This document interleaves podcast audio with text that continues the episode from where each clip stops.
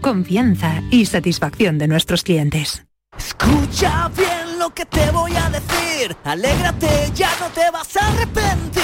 Yo te voy a ayudar a que puedas ahorrar nuestro petróleo. Ese sol y no lo pueden apagar. Vente Dimarsa.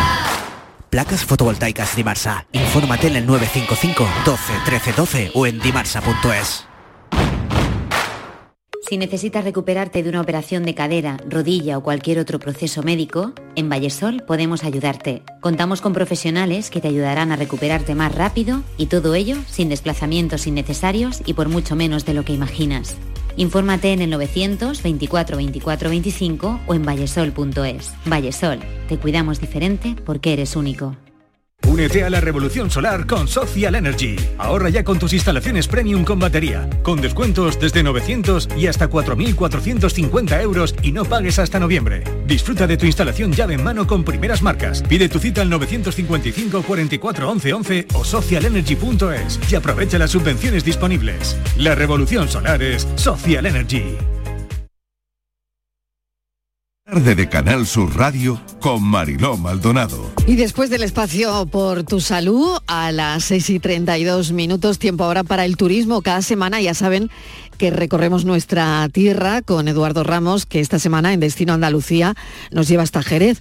Estos días se celebra una de sus fiestas más representativas y singulares con motivo del nacimiento del nuevo vino, las fiestas de la vendimia declaradas de interés turístico internacional y todo esto abarca numerosas actividades, eventos relacionados con la cultura vitivinícola de toda esta zona.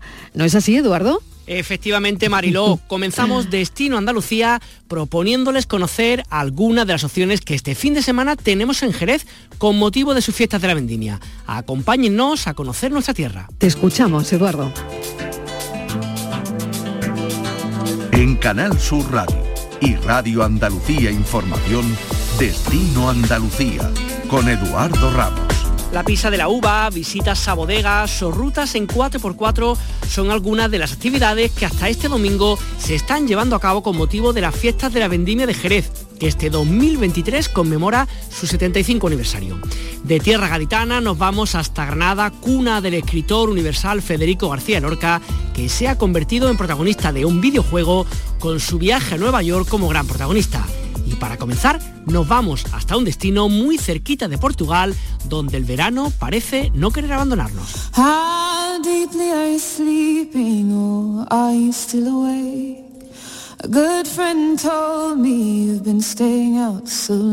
Destino Andalucía con Eduardo Ramos. Situado a orillas del Océano Atlántico, les hablamos de un destino en la costa de Huelva que ofrece un marco perfecto para disfrutar de estos últimos días de calor.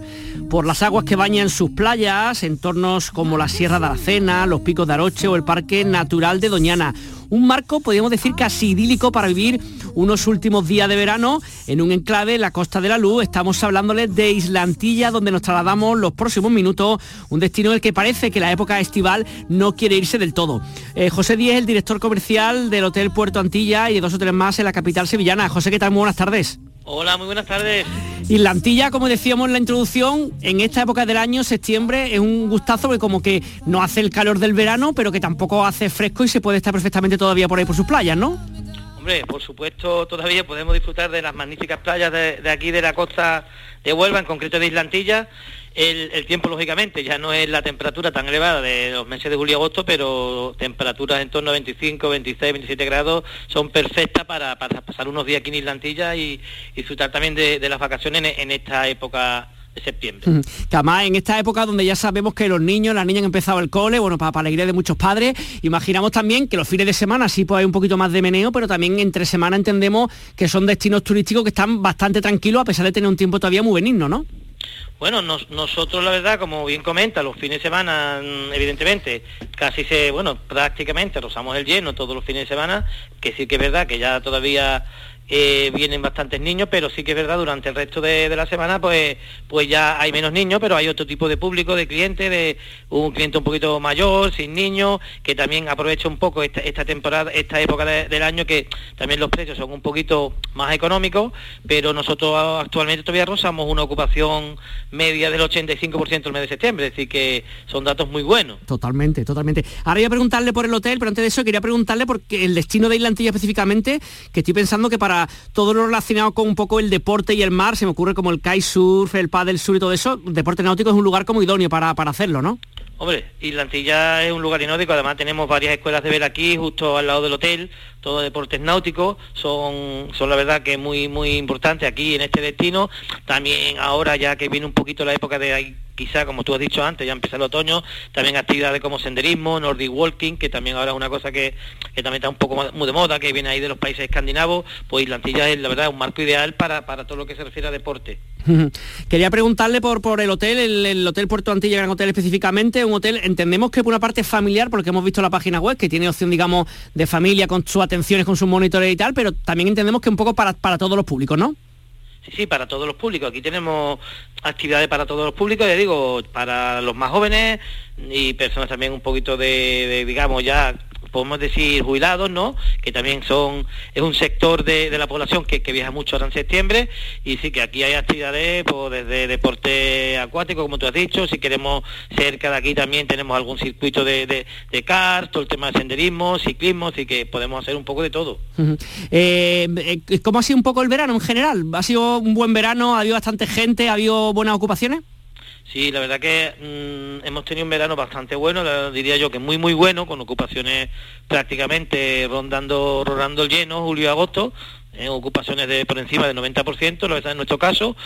Eh, muy muy satisfechos con la temporada de verano y ahora pues también ya pues lo que queda de temporada, que nosotros aguantamos el hotel hasta final de octubre, pues también la verdad que estamos contentos. Buena ocupación el mes de septiembre y también el mes de octubre pues también se presenta bien, los fines de semana también dependemos un poco más ahí de la climatología, de, los diferentes eventos que podamos tener, todo el tema congresos, reuniones de empresas, pero bueno, en general satisfecho, una buena temporada y la verdad que, estamos muy contentos por ello. Que iba a preguntarle a usted que está ahí todo el tiempo, ¿nota mucho el, tipo, o sea, la diferencia del tipo de público, no sé, de mayo, junio, ¿no? Cuando abran, imagino, ahora septiembre, octubre, ¿se nota un público distinto según la época del año?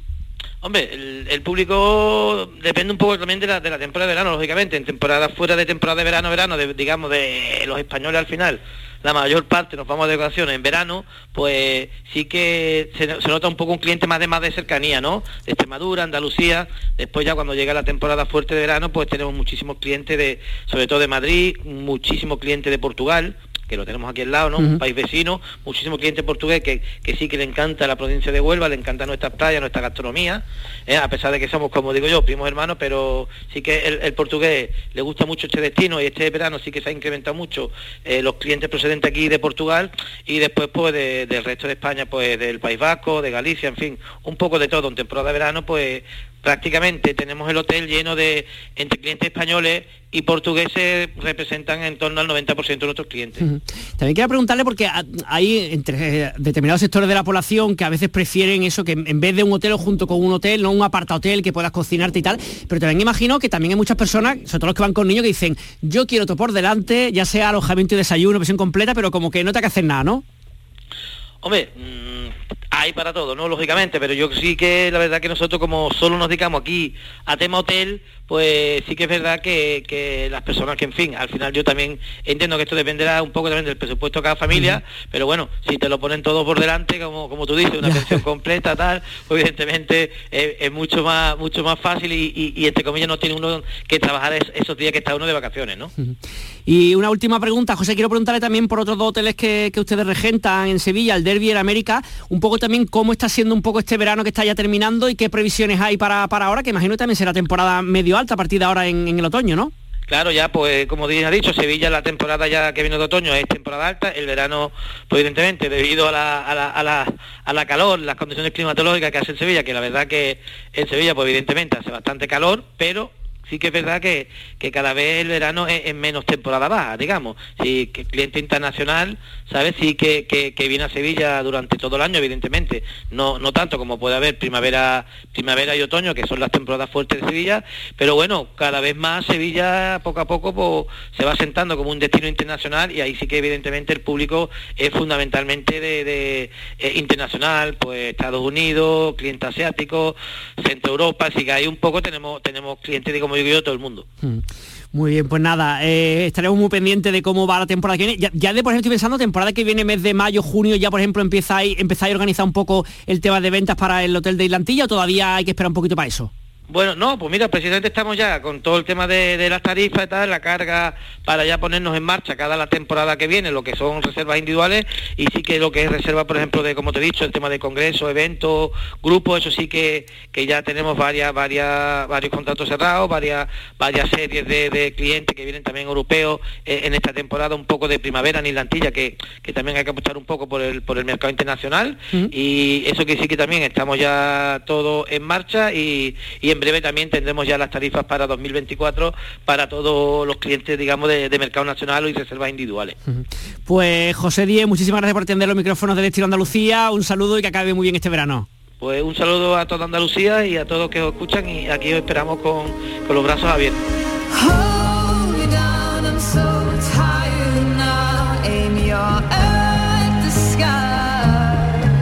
Turismo, viajes, ocio, escapadas.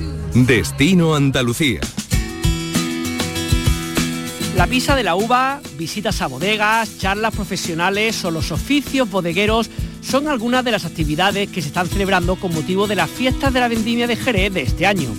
Menú de maridaje, rutas 4x4, un sinfín de actividades en estas fiestas declaradas de interés turístico internacional.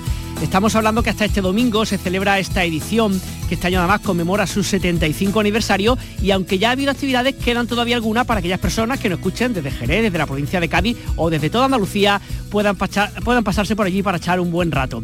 Tenemos hasta ahora con nosotros a Antonio Real, teniente de alcaldesa de turismo del Ayuntamiento de Jerez. Antonio, ¿qué tal? Buenas tardes. Eduardo, muy buenas tardes, ¿qué tal? Gracias por estar con nosotros. Estamos ya prácticamente acabando, digamos, esta, esta festividad, pero todavía queda, ¿no? Estamos dando los últimos coletazos, pero ya todavía queda una serie de actividades que estamos encantados de recibir en Jerez a, todas aquellas personas que nos visiten. Cuéntanos un poquito, tanto esta tarde, viernes, como sábado, como domingo, sabemos que quedan rutas, quedan charlas. ¿Cuáles son algunas de las cosas? Tú imagínate algún oyente que esté ahora mismo en cualquier punto de Andalucía escuchándolo y venga, voy a pasarme este fin de semana por Jerez. ¿Qué podía, qué dos, tres cositas podríamos recomendarle más o menos, Antonio? Mira, pues tenemos todavía catas magistrales que tenemos en el Alcázar, tenemos también una serie de visitas que se puedan hacer, de visitas guiadas en la ciudad, tenemos programas incluso desde 4x4 en las viñas, tenemos una serie, otra serie de actividades como la ruta de los tabancos, que también se están vendiendo muy bien, y eh, por supuesto también exposiciones y todo tema cultural que acompañan a, todo este tema de, visitas eh, y de actividades eh, en este fin de semana último de la fiesta de la vendimia y terminaremos también con un con un concierto de cambio de tercio que lo vamos a tener el sábado por la noche. Eh, con lo cual, pues vamos a estar bastante bastante entretenidos durante todo el fin de semana. ¿Qué balance hacemos hasta ahora, hasta este fin de semana? ¿Qué balance hacemos de esta fiesta de la vendimia 2023, Antonio? Pues de momento muy positivo, el tiempo ha acompañado, a excepción del primer día que, bueno, que tuvimos que cambiar por el tema de la previsión meteorológica el día de la pisa de la uva, que fue, lo pasamos al martes, que fue un, acto bastante entrañable el martes, el martes pasado por la tarde, y eh, también pues eh, bastante positivo en cuanto a la afluencia de personas locales y foráneas, que también se han acercado pues para, disfrutar de una feria, o en este caso una fiesta tan importante como es la fiesta de la vendimia, que, también es eh, declarada de interés turístico internacional. De hecho, pues ya incluso ya estamos trabajando pues para la fiesta de la vendimia del 2024. Uh incluso estos días veía alguna publicación a nivel internacional ¿no? que hablaba de una de las bodegas de, Jerez que estaba entre las tres o las cuatro bodegas mejores de todo el mundo para ser visitada. Está claro que Jerez está en el mapa internacional por este asunto y por otro, pero sobre todo por el tema del vino, ¿no?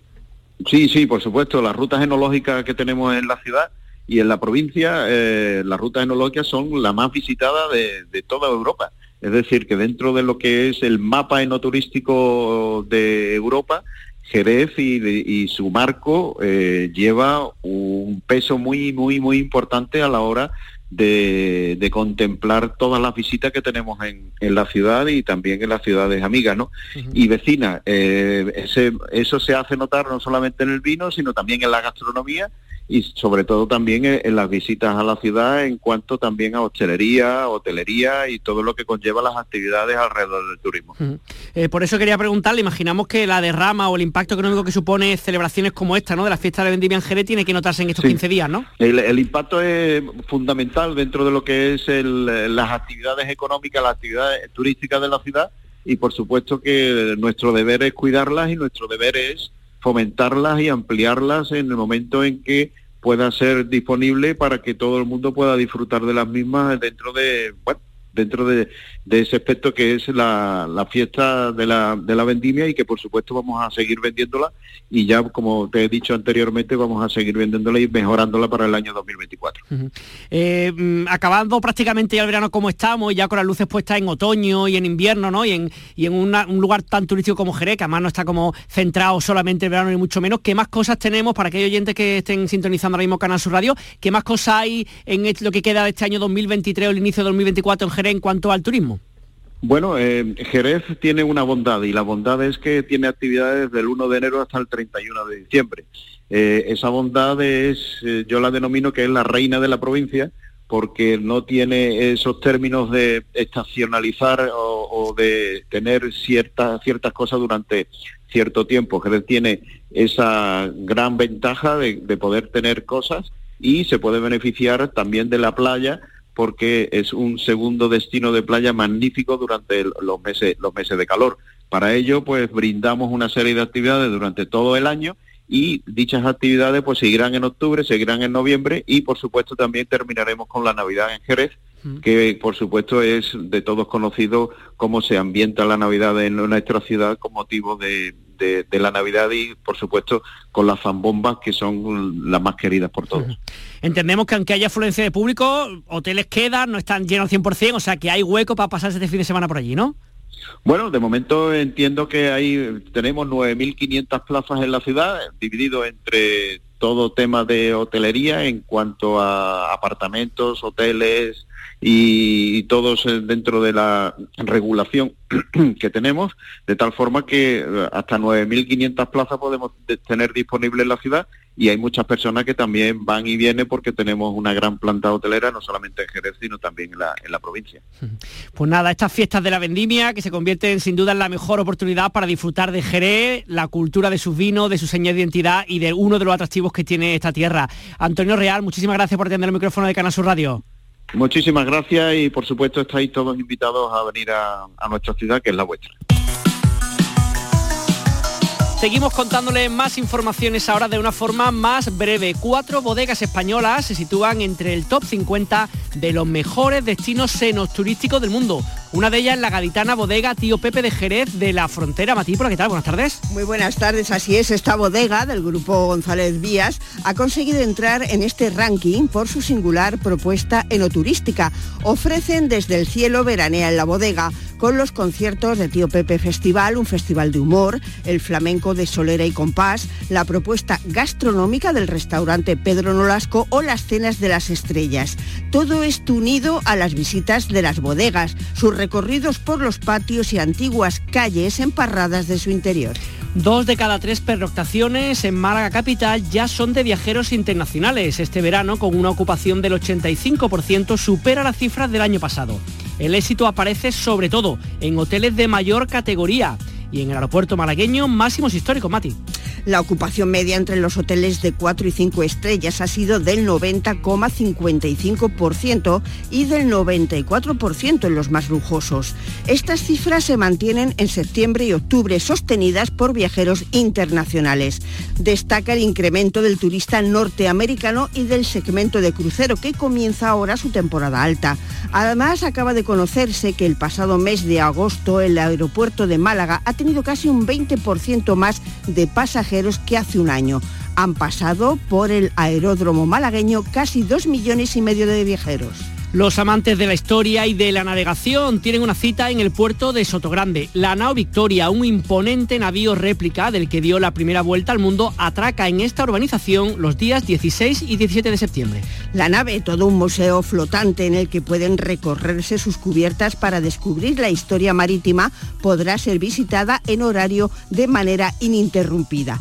Esta réplica del primer barco que acompañó a Magallanes y Elcano en la mayor hazaña naval de todos los tiempos fue construida en 1991, volviendo a dar la vuelta al mundo en 2004 para conmemorar el viaje nombrado. Además, desde la embarcación ofrecen un viaje único para los que quieran vivir una experiencia inolvidable. La próxima semana se celebra en la UNED de Almería la jornada Escalar Alto, una ventana al universo de Almería, dentro de las actividades para conmemorar el medio siglo de vida del Observatorio Almeriense. Las cúpulas de Calar Alto llevan 50 años mirando al cielo. El observatorio más importante cumple sus bodas de oro y dentro de las actividades organizadas este año, la Universidad a Distancia acogerá el 20 y 21 de este mes de septiembre unas jornadas divulgativas en las que van a participar los directores que han pasado por el observatorio y para hablar del futuro vendrán dos jóvenes científicas del Instituto Astrofísico de Andalucía. Las jornadas son gratuitas. Pasajeros con destino a Andalucía, embarquen por puerta número 1.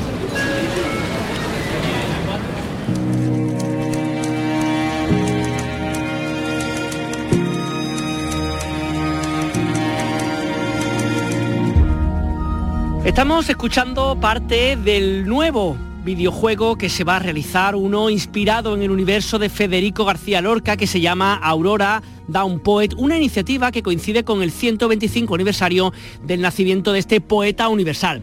Un videojuego de aventura donde el usuario acompaña a Lorca en su viaje por Nueva York mientras escribe su famoso poemario Poeta en Nueva York. El jugador encarna a Lorca mientras conoce a sus habitantes mediante distintas actividades. El proyecto está capitaneado por Jesús Torres, director de la compañía teatral El Aedo Teatro, una compañía comprometida con el público joven. Jesús, ¿qué tal? Muy buenas tardes. Muy buenas tardes, Eduardo, a todos y a todos. ¿Cómo estáis? Muy bien. Oye, ¿qué, cosa más... Estaba leyendo un poco lo que, lo que se ha avanzado un poco del proyecto. Qué cosa más bonita hacer un videojuego sobre Lorca, ¿no? Pues mira, es que yo sigo emocionado todavía. Como hoy es el día de puesta en largo, pues, coincidiendo con el 125 aniversario del nacimiento de Federico, pensábamos que la mejor forma de celebrar su cumpleaños es convirtiéndolo de forma inmortal en un videojuego. Entonces te puedes imaginar lo ilusionado ilusionada que estamos. Nosotros lo que queremos que veáis es un proceso, o sea, que nos acompañéis durante todo el camino, desde ahora hasta primavera del año que viene, que será cuando tengamos el videojuego ya para que se, se, pueda comprar, se pueda instalar en móviles, en dispositivos, en ordenadores, para que sepáis cómo es esto de hacer un videojuego desde Andalucía, cómo es, cómo es convertir un poemario, el poeta en Nueva York de Federico, convertirlo en videojuego y que las acompañéis en los días malos y en los días buenos. Y yo creo que así vamos a hacer vamos a hacernos compañeras y compañeros de viaje. ¿eh? Oye, eh, Jesús, en un proyecto como este, el que estoy viendo, ¿no? Que se habla de puzzle, de acertijo, imagino que competir desde la razón, la reflexión en un mundo con tanta urgencia, bullas, peleas y todo eso, me, refiero al mundo de los videojuegos, tiene que ser un reto también muy bonito pero complicado, ¿no? Sí, yo creo que estamos haciendo eh, educación y pedagogía en el videojuego, porque cuando la gente piensa en videojuegos, piensa en pegar tiros, en zombies y en pantallas llenas de sangre, ¿no? Pero, pero realmente el videojuego va mucho más allá. Mira, para que te hagas una idea, las mejores narrativas, los mejores guiones más mm, disruptivos, más eh, experimentales, más novedosos que se están haciendo ahora, no se están haciendo en el cine, se están haciendo en el videojuego. Date cuenta de la cantidad de videojuegos que están pasando a la gran pantalla, al cine.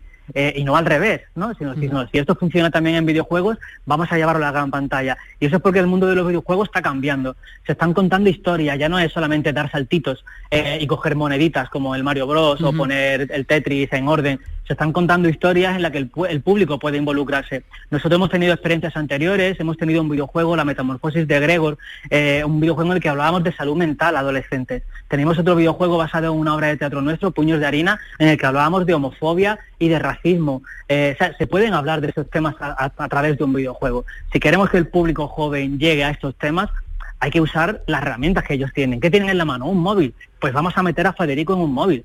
Eh, Federico tenía una frase que, a mí me, marcó para siempre, que era, eh, quiero hacer llegar el teatro a aquellos que, no, que ni siquiera saben que el teatro existe. Eso decía Federico, ¿no? Yo le he dado la vuelta y para nosotros yo quiero llegar, yo quiero hacer llegar Federico a aquellos que no saben que Federico existe. Y qué mejor forma con videojuegos. Oye, y el videojuego que hacéis, que decía, ¿no? Que en breve, en unos meses saldrá al mercado y podrá adquirirse y tal. Mm, mm, ¿Para qué rango de edad está pensado? ¿Es más bien un público infantil, juvenil, adulto, para todo el mundo? ¿Cómo lo habéis planteado? Pues ha planteado para jóvenes y adultos. La verdad es que para mí no hay mucha diferencia entre un joven de 14 años eh, que ya puede ver una serie en Netflix para adultos que, pueda jugar a un contenido, a un videojuego cultural como este, para jóvenes y para adultos. No está pensado como una estrategia pedagógica, es decir, no es una forma encubierta de aprender, no es toma un videojuego y así aprendes sobre Lorca, sino toma un videojuego, juega y vas a enamorarte de la poesía, del universo y del, y del personaje de Federico, de Lorca que uno que ya tiene cierta edad, ¿no? Como siempre ha aprendido hasta hace no mucho tiempo, una forma de aprender era pues por los libros, las clases magistrales, de pronto ya más modernos los, podcasts y tal, pero claro, ya este que estáis haciendo es un salto cualitativo de vamos a jugar, porque vamos a jugar, pero sobre todo vamos a que se nos quede en la memoria pues frases, hechos y el comportamiento que tuvo en su vida, que no es poco, ¿no? Claro, fíjate que, que, el viaje que hace Federico a Nueva York es un viaje que le cambia la vida. Él va allí queriendo encontrar, como dice en una carta, el jardín del Edén y se encuentra nada más que baja del barco a banqueros lanzándose por las ventanas, porque justo llegan el crash del 29. Eh, entonces, claro, ese viaje que a, que a Federico le marca, yo lo extrapolo y creo que es el viaje que hace todo joven a la gran ciudad, ¿no? Cuando alguien sale de su pueblo y se va a Sevilla o se va a Madrid, a Barcelona o a Londres o se va a una gran ciudad grande, cómo cambia la visión del mundo, de su cosmovisión, cómo cambia ese viaje. Y eso es lo que intentamos hacer con Federico. No queremos contar eh, el drama de Federico, que por supuesto está, el victimismo de Federico, que por supuesto está, sino queremos contar la vida. Federico cuando tenía la edad que con la que fue a Nueva York, no sabía que iba a morir asesinado. Eh, era un hombre con muchísima, un joven con, una vida por delante y un viaje por delante. Y eso es lo que queremos contar. Oye, aquellas personas que se meten en este videojuego, mm, por ejemplo, los que no conozcan nada, imagino que va a ser un lugar estupendo porque van a poder conocer algo de su obra, pero aquellos que sean conocedores de su obra van a descubrir cosas aparte que a lo mejor no son tan habituales, no tan conocidas. ¿Hay como sorpresas o secretos para los más avezados en este tema? Sí, mira, eh, hay una serie de pequeñas subtramas, digamos, de eh, misiones secundarias, que es como se llaman en los videojuegos, en los que Federico va a recibir correspondencia real, un poco tuneada para llevar al videojuego, eh, de otros autores de la generación del 27. Va a recibir cartas de Alberti, de Dalí, de, Buñuel, va a recibir una, un encargo de su madre. La madre le escribe a Federico y le pide que fotografíe Nueva York, sino que Federico al fotografiar Nueva York ve que la fotografía no es lo que él está sintiendo, que esa fotografía no representa el Nueva York que él está viviendo. Y por eso empieza a escribir el poemario, ¿no? y, y, a partir de ahí, el jugador a jugadora lo que va a hacer es acompañarlo en el viaje, perdiéndose por la ciudad, a la vez que él se pierde encontrándose a sí mismo, desde La Aurora, que es el primer poema del poemario de poeta Nueva York y que es el que da nombre al videojuego, hasta el ocaso, hasta el anochecer, acompañándole durante todo el día por la ciudad, conociendo pues más o menos como hizo Valle Inclán con Noches de Luces de Bohemia, eh, en el que acompañaba por todo Madrid eh, con Latino y más estrellas, intentaban hacer una radiografía de todo, de toda la sociedad de la época, pues más o menos vamos a hacer lo mismo, vamos a acompañar a Federico para conocer la sociedad de la época y sobre todo conocer las dudas de un joven que va a Nueva York a encontrarse y se encuentra con lo mejor y lo peor de, de sí mismo. Pues nada, con el sonido de este videojuego en el que estáis trabajando, dejamos esta entrevista más que interesante y te emplazamos para cuando se presente poder hablar contigo. Jesús Torres, muchísimas gracias y enhorabuena por un proyecto tan bonito como este que estáis trabajando. Muchísimas gracias a vosotros, a vosotros.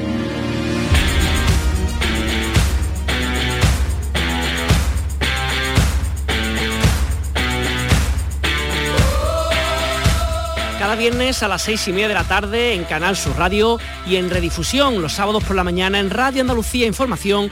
Destino Andalucía les trae propuestas actuales para todos los gustos y para todos los bolsillos que nos permitan seguir conociendo nuestra tierra. Si quieren volver a escuchar este programa o cualquiera de los que emitimos cada semana, recuerde que pueden hacerlo desde nuestra página web en Radio La Carta. Nos encontramos aquí la semana que viene.